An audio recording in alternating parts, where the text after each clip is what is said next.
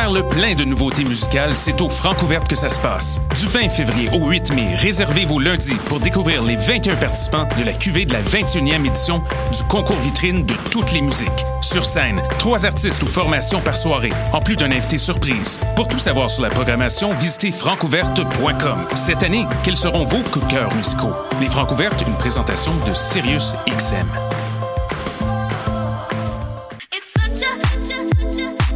60 minutes de bonheur et de pas de danse.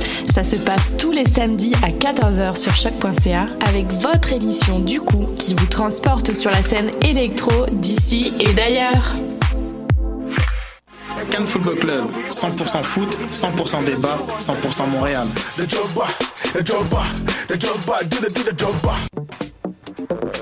Vous en avez assez de faire des photos moches? Écoutez Objectif numérique où on vous donne des conseils, on teste des produits, on vous tient au courant des dernières nouvelles en matière de photographie et on vous suggère des sites ou des photographes à suivre. Tous les samedis, 13h. Voyage au bout de la nuit, c'est ton émission d'ambiance nocturne sur le Nightlife Underground montréalais. Découvertes musicales, chroniques culturelles et idées de sortie pour divertir tes nuits urbaines. Voyage au bout de la nuit, c'est l'émission nocturne de choc.ca. Eh, j'ai un plan pour voir et écouter des shows gratuitement toutes les semaines. Le studio, c'est le podcast live de choc.ca. Toutes les semaines, retrouvez le meilleur de l'alternative musicale québécoise pour une session live et une entrevue. Vous pourrez suivre l'émission tous les mardis à 17h30 en vidéo direct sur le Facebook de choc.ca et en audio sur le site internet de la station. Et si vous avez manqué l'émission, pas de problème. Retrouvez le studio sur nos plateformes podcast et en vidéo sur YouTube. Musique.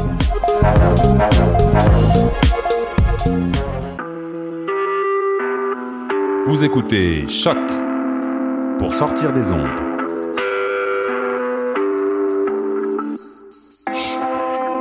Podcast, musique, découverte. Sur choc.ca. La musique au rendez-vous.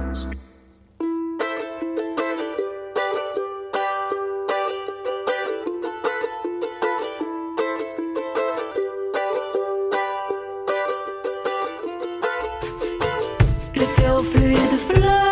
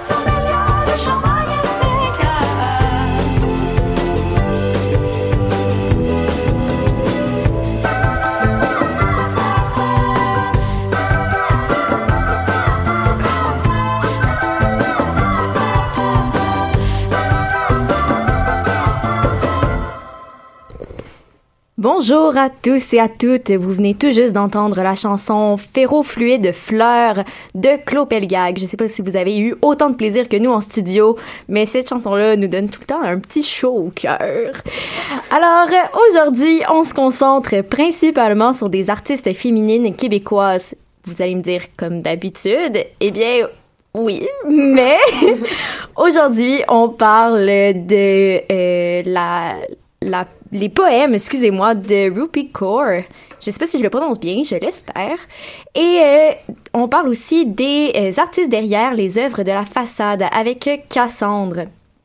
Avant, euh, avant d'en parler plus encore de ces artistes-là, que j'aime bien leurs œuvres aussi, on va aller écouter la chanson Booty Call de Bad Nelen.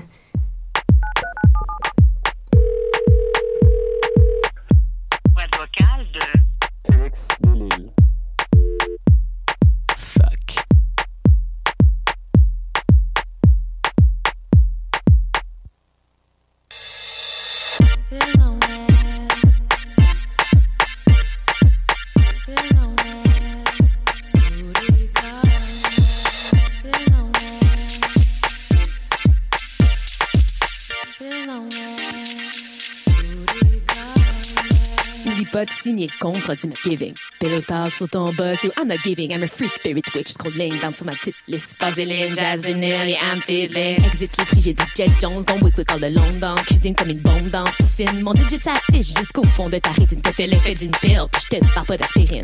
On se fera pas de charivari. Straight talk comme dans la vie, la vie. Pour toujours et toujours un Airbnb gratuit. Sauf que je sais pas si on sera plus qu'amis d'amis. Mon ami d'amis. Sois pas sorry. Une pensée, c'est une pensée même au milieu de la nuit. On s'est vu v'là un an, mais yo, qu'est-ce que tu deviens? La balle est dans ton cambody. Mais j'ai un sac plein. Feeling on that, booty call me. Feeling on that, booty call me. Feeling on that, booty call me. Feeling on that,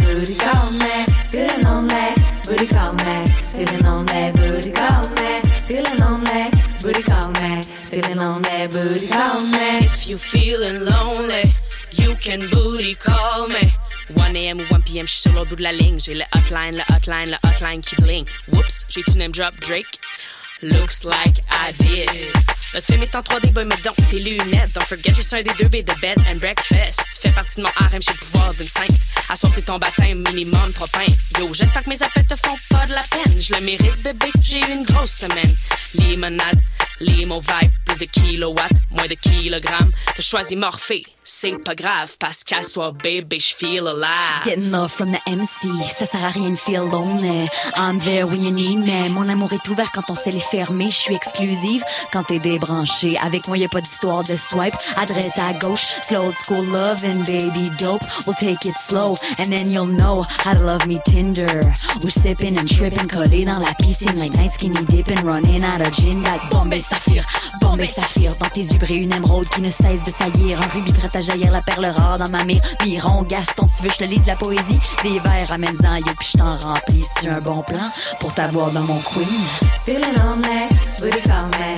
Feeling on that, booty call me. Feeling on that, booty call me. Feeling on that, booty call me. Feeling on that, booty call me.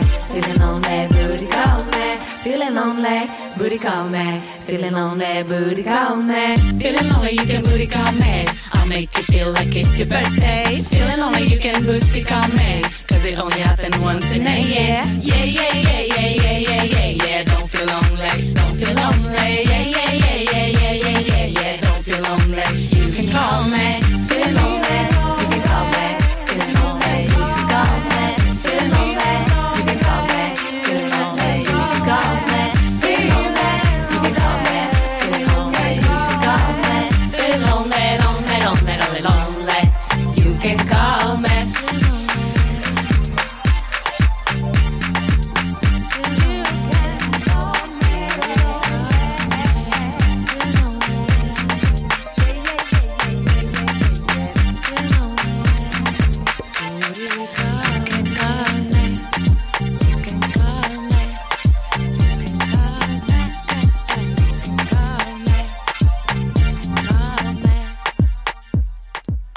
C'était la chanson Booty Call de Nellen.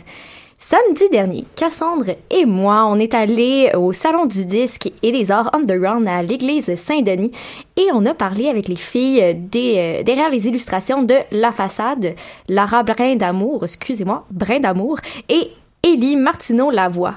Euh, leur art représente des sujets très proches de leur réalité, tout en douceur et en sensualité. Euh, Qu'est-ce que euh, leurs euh, sujets ont de particulier, Cassandre? Peux-tu nous en parler? Oui, en fait, leurs sujets qui sont représentés dans leurs œuvres représentent la réalité des gens LGBTQ, mais plus particulièrement la réalité des communautés lesbiennes, de la communauté lesbienne, pardon. Quand on leur a parlé, elles nous disaient que ça les vise pas précisément, qu'elles veulent pas, euh, qu'elles se disent pas faire des œuvres revendicatrices, mais plus une transposition de leur réalité à elles. Euh, c'est vraiment, euh, c'est très sensuel, c'est érotique, euh, c'est féminin. euh. J'ai même des œuvres avec moi, mais vous pouvez pas les voir. Mais c'est ça. Peut-être devant les caméras plus tard, mais... Et puis, euh, je sais que on- quand on a discuté avec elle, elle parlait que ça visait pas seulement le public LGBT. Est-ce que je me trompe? Ben à la base, quand ils ont commencé à faire euh, à faire euh, leur- leurs illustrations, elles visaient ben elles visaient la périphérie des gens hétéronormatifs, donc vraiment la, commu- la communauté queer, lesbienne et tout. Mais avec le temps, ils ont remarqué que leurs œuvres euh, rejoignaient un public vraiment plus large. Euh, beaucoup de gens hors de ces commu- communautés-là aiment leurs œuvres aussi. Sais, ça va plus loin que juste l'orientation sexuelle des gens. Puis c'est ça qui est le fun, c'est que ça va pas juste toucher ceux euh, qui se sentent concernés par cette réalité-là. Mais je sais aussi qu'il y a beaucoup de femmes hétéros qui se sentent interpellées par cet art-là parce que on- il y a des femmes qui sont au cœur de, de, leurs œuvres, de ouais. leurs œuvres, exact. Puis la, la douceur aussi de leurs illustrations, euh, comme je disais tantôt, la, la, la, sensualité et tout, il y a quelque chose de très très féminin. Puis c'est sûr qu'une femme hétéronormative peut quand même se sentir interpellée par ça. sais. Mhm. Puis comment le- leur projet a commencé exactement? Ben c'est ça, on nous disait qu'à la Saint-Valentin, une Saint-Valentin, je sais pas laquelle, Parmi tant d'autres. parmi tant d'autres Saint-Valentin, euh, elle parlait avec d'autres amis, puis elle disait à quel point elle se sentait pas représentée par les cartes de Saint-Valentin de, de pharmacie, tu sais, les cartes un peu laides, pas originales, euh, que ça représentait pas leur réalité à elle. Fait qu'ils ont voulu faire des cartes euh, elles-mêmes, euh, des cartes faites par des femmes pour d'autres femmes. Donc, c'est un peu comme ça que ça a commencé. Puis depuis novembre 2015, euh, elles, ont commencé à vendre leurs œuvres. Leur idée, cette idée-là de base a, a germé dans leur tête, a grandi, puis ça a donné la façade. Mhm. Puis quel genre de d'effet a leur travail? C'est quoi la, la portée exactement? Euh, ben en fait, euh, elles ont remarqué une certaine ouverture euh, chez les, les gens qui consomment leurs œuvres. Il y a, il y a une œuvre en particulier de- duquel elle nous parlait. Euh, c'est deux nonnes seins nus qui fument. Je l'ai avec moi, mais c'est pas elle.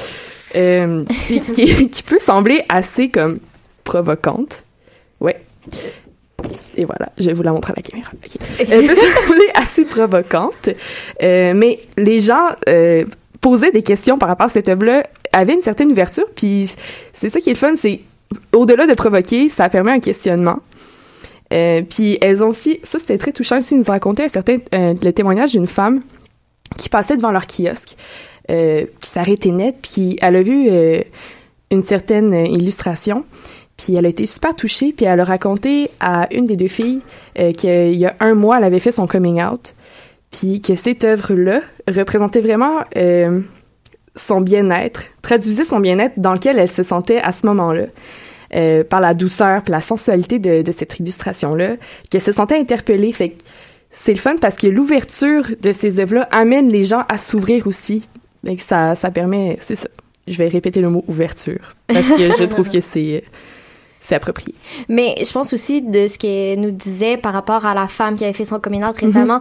Elle disait à quel point elle voyait, elle se représentait dans cette sensualité-là de femme à femme qu'elle retrouvait pas dans une re- relation hétérosexuelle.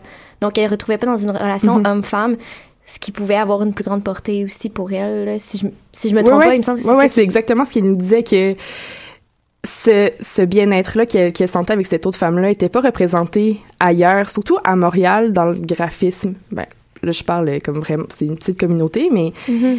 c'est pas tant représenté, puis c'est quand même assez particulier aussi comme, euh, comme intimité, puis c'est pas, c'est c'est le fun que ça puisse être, euh, c'est ça. Ça peut s'être présenté à un aussi grand public. Ouais. Puis, je pense aussi qu'ils ont inspiré une, une jeune fille. C'est ça qu'ils nous racontait. Peux-tu nous expliquer? En- entre autres. Euh, Il y a une, euh, une jeune fille euh, secondaire 4 qui les a contactés. Puis, elle voulait faire un stage avec elle. Cette jeune fille-là voulait partir sa propre collection d'illustrations. Puis, elles nous ont dit à quel point c'était inspirant de voir une jeune, une jeune fille. De, de 16 ans environ, il me semble. Ben oui, c'est tellement un âge où tu apprends à découvrir, où tu sais pas trop où tu t'en vas, t'es un peu comme laissé à toi-même, puis en tout cas, mais que- à quel point c'était inspirant pour, pour elle de voir une jeune fille être inspirée par le travail.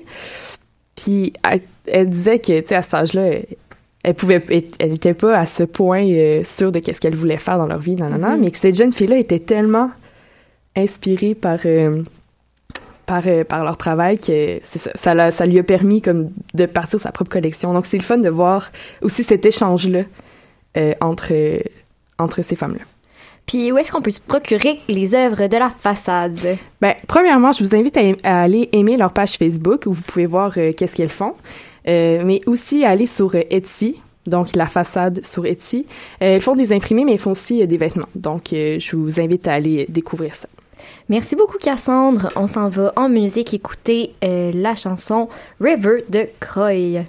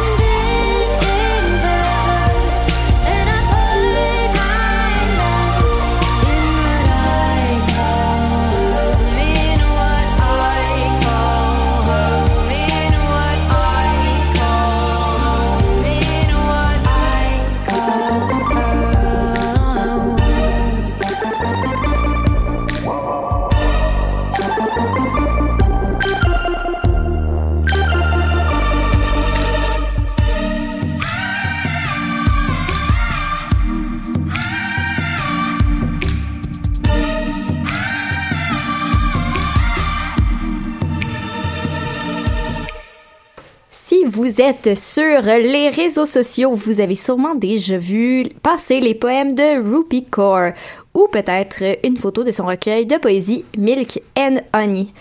Souvent, euh, elle- les, ces poèmes sont accompagnés d'illustrations et puis son livre illustre les obsessions, les émois, les colères de la jeune poète originaire de Punjab. Est-ce que est-ce que c'est ça? Est-ce que je prononce bien Je euh, sais pas, je sais vraiment pas comment on le prononce. Du Punjab indien? du Punjab indien qui puis elle habite présentement à Toronto. Donc au début, j'ai dit qu'elle était québécoise, je m'en excuse, elle est torontoise. C'est ça.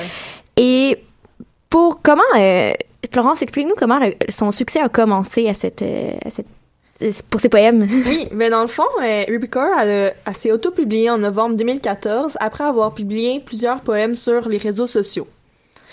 Donc, euh, donc c'est ça. Puis ses poèmes sur les réseaux sociaux avaient quand même connu euh, un succès assez grand.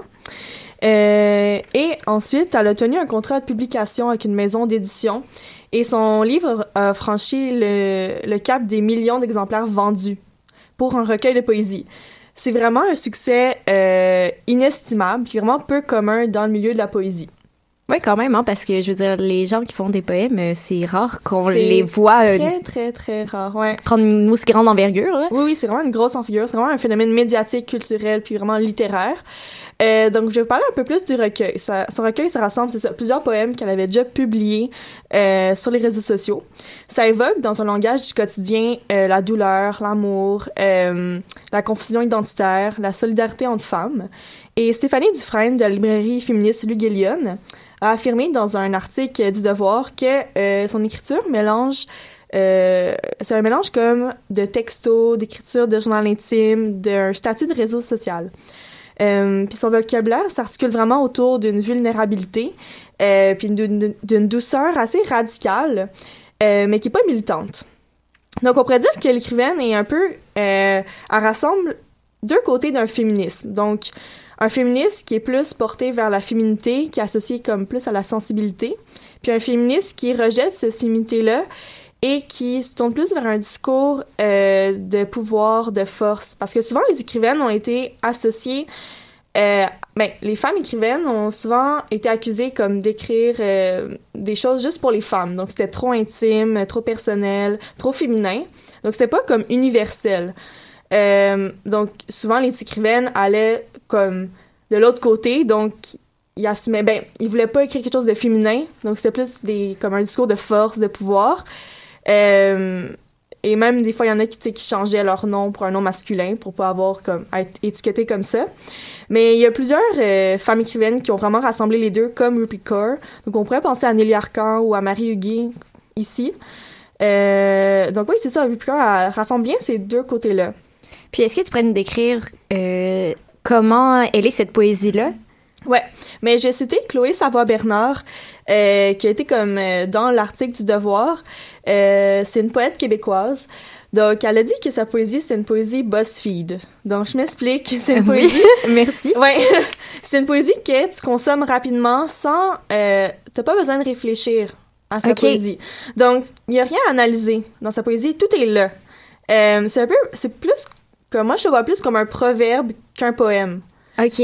Est-ce que dans la longueur, c'est comme ça aussi ou c'est vraiment comme une plus long, mais c'est quelque chose qui se consomme rapidement? Ben non, c'est ça, la longueur aussi a fait que ça se consomme rapidement. Tu sais, ça tient en une page. euh, tu sais, sur le réseau social, là, c'est, c'est facile, tu, tu le vois, c'est tout petit. Une photo Instagram. C'est une photo Instagram, ça rentre dans un petit carré Instagram. Donc, c'est vraiment facile à consommer. Euh, Puis c'est ça qui a un impact aussi, que c'est aussi facile à consommer, que c'est bien présenté. Euh, et l'artiste, Rupi Kaur, a décrit son, écriture comme euh, sensible.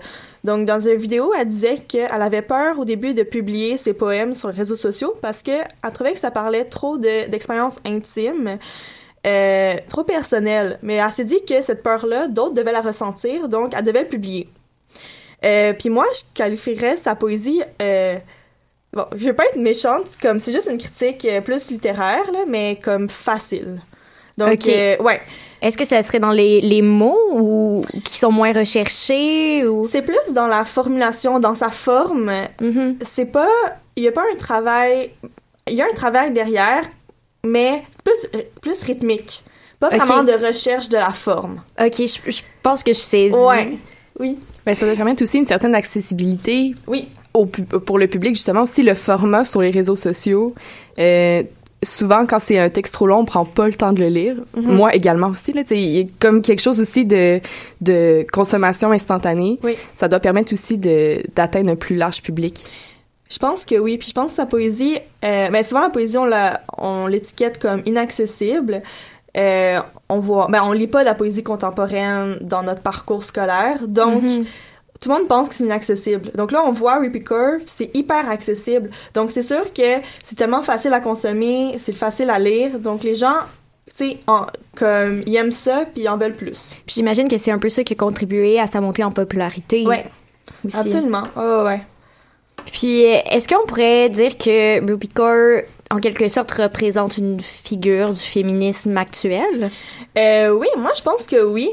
Euh, plus un féministe comme populaire. Donc, tu sais, elle parle de gratitude, de famille, euh, de solidarité entre femmes, euh, de tout l'appel un peu self-care, comme de poils, de menstruation.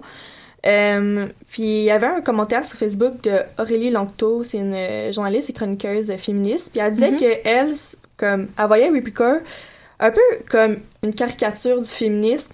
Elle la trouvait un peu vide. Mais j'ai, elle, elle trouvait que c'était plus une représentante du féminisme comme néolibéral, pseudo-edgy, subversif. OK.